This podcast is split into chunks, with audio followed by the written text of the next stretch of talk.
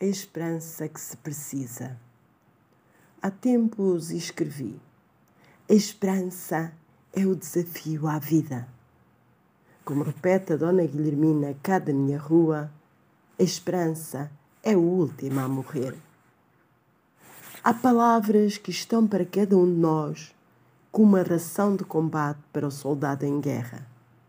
Lembro-me sempre da mãe do Blondine não tenho a fé, mas tenho tanto a esperança.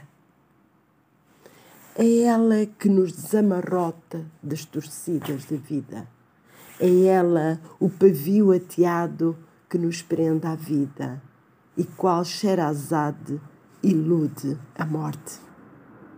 Move multidões mais fora ou terras adentro, que o digam tanto dos nossos e dos já nossos.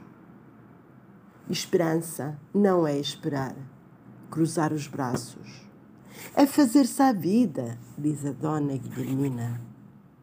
E salta-me aquela canção num final de tarde luminoso de há muito, ao descer a Rua do Carmo em Lisboa, vinda do emprego. Rodopiando num giradiscos na Valentim de Carvalho, a linda voz da cantora brasileira Simone enchia a rua e fez-me estancar. Ali estava a resposta à minha então indecisão. Vai, vamos embora, que esperar não é saber. Quem sabe faz a hora, não espera acontecer. Vem, vamos embora, que esperar não é saber.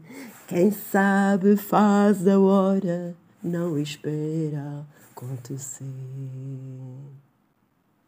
E aquele dia de todas as cores de todos os sonhos, campos, aldeias, vilas, cidades de esperança.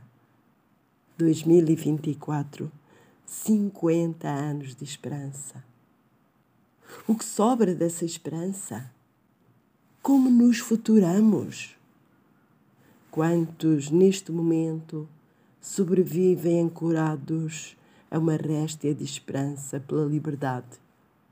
No labirinto da pobreza, da guerra, da fome. E nós por cá? Não nos encantemos com o conto do vigário, frases feitas desmioladas, populistas, por isso perigosas, que escondem intentos perniciosos, desumanos à nossa condição não esqueçamos os dramas humanos infligidos pelos populismos dos séculos XX e XXI. Quais abutres devoraram povos?